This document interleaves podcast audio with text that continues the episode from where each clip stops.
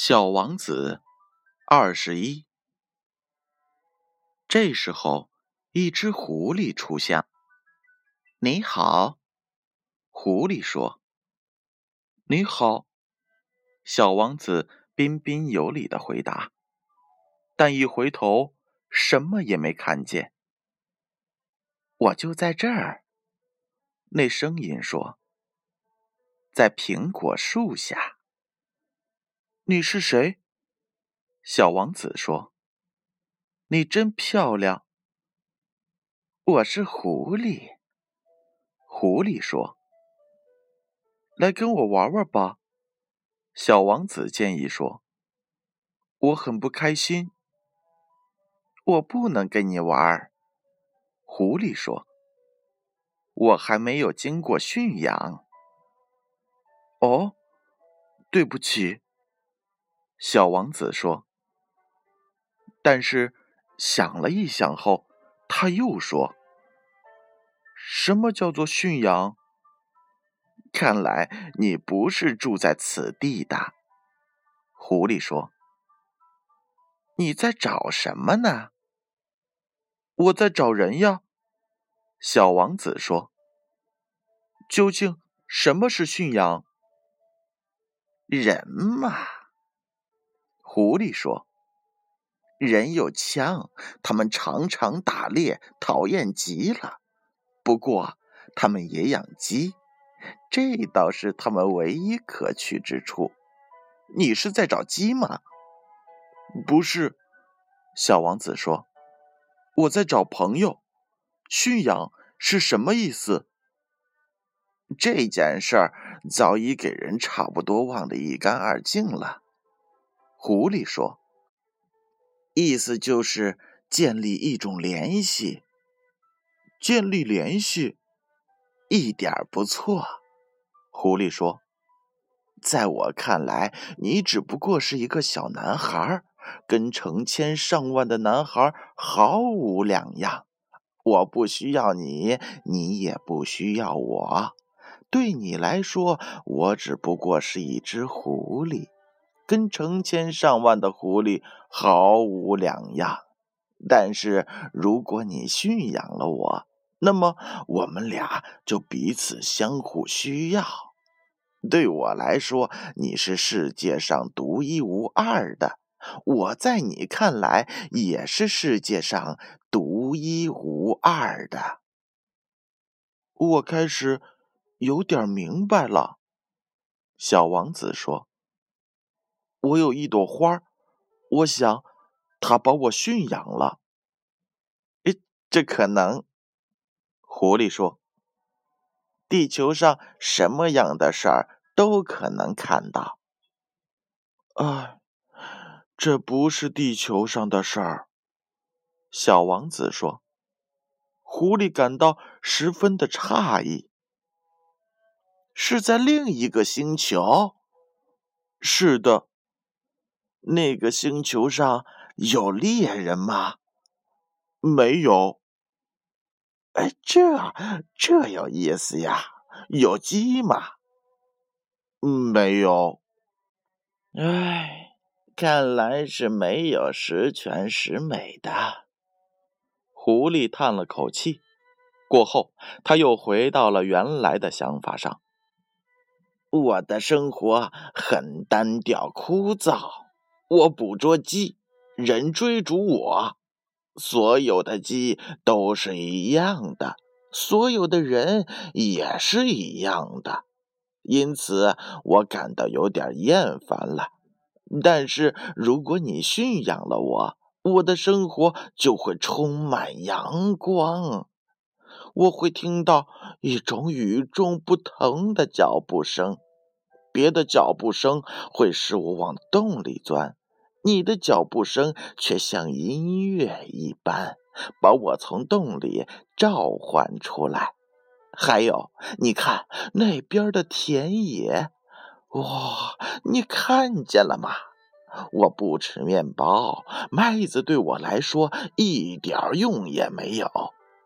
麦田啊，不能引起我的联想，这真是人扫兴。但是你有金色的头发，一旦驯养了我，我会十分的美妙。麦子黄澄澄的，会使我联想到你。而且，我甚至会喜欢风吹麦浪的沙沙声。狐狸没说下去，盯着小王子看了好久。请你驯养我吧，他说。我是很愿意的，小王子回答道。可是。我的时间不多，我还要认识一些新朋友，了解许许多多的事。人们只能了解自己所驯养的东西。狐狸说：“人们不会有时间去了解任何东西，他们想要什么东西都往商店去买现成的。”可是世界上没有可以购买朋友的商店，所以人也就得不到朋友。你要朋友，就请驯养我吧。我驯养该怎么做呢？小王子说：“必须非常耐心。”狐狸回答道：“首先，你离我远一点。”像这样坐在草地上，我用眼梢瞅着你，你一句话也别说。话语往往是误会的根源。不过每天你要做的更靠近我一些。第二天，小王子又来了，最好还是在同一时间来。狐狸说。比如说，你在下午四点钟来，一到了三点钟，我就开始感到幸福了。时间越接近，我就越感到幸福。到四点钟，我就会坐立不安、焦虑重重，我就会发现幸福的代价。可是，你如果想什么时间来，就什么时间来。我就不知道什么时候准备好我的心，应当有一定的常规。常规是什么？小王子问道。这也是被人差不多忘得一干二净的事儿。狐狸说。这就是使某一天与其他日子不同，使某一时刻与其他时刻不同。比如说，猎人也有一种常规，他们每个星期四都和乡村里的姑娘跳舞。星期四就成为了我开心的日子，我甚至可以一直逛到葡萄园儿。要是猎人什么时候都去跳舞，那这一天和其他日子没什么不同，那我就终年没有放假的日子了。于是，小王子驯养了狐狸。当小王子快要离开时，狐狸说：“哎，我想哭。”这是你自己的过错，小王子说：“我从来没有想过要使你难受，但是你却要我驯养你。”是这样，狐狸说。可是你现在又要哭，小王子说。当然了，狐狸说，这样对你没有什么好处。对我有好处，狐狸说：“有了麦子的颜色。”接着，狐狸又说：“回去看看那些玫瑰花吧，你会明白，你的那些花是世上独一无二的。你再回来跟我道别时，我送你一个秘密作为临别礼物。”小王子走去，再看那些玫瑰花。你们一点也不像我的那朵玫瑰，你们还什么都不是呢。小王子对他们说：“没有人驯养过你们，你们也没有驯养过什么人。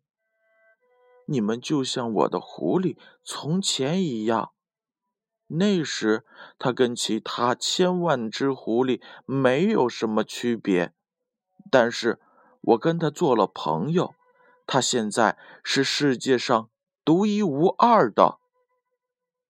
那些玫瑰花听了十分的难堪。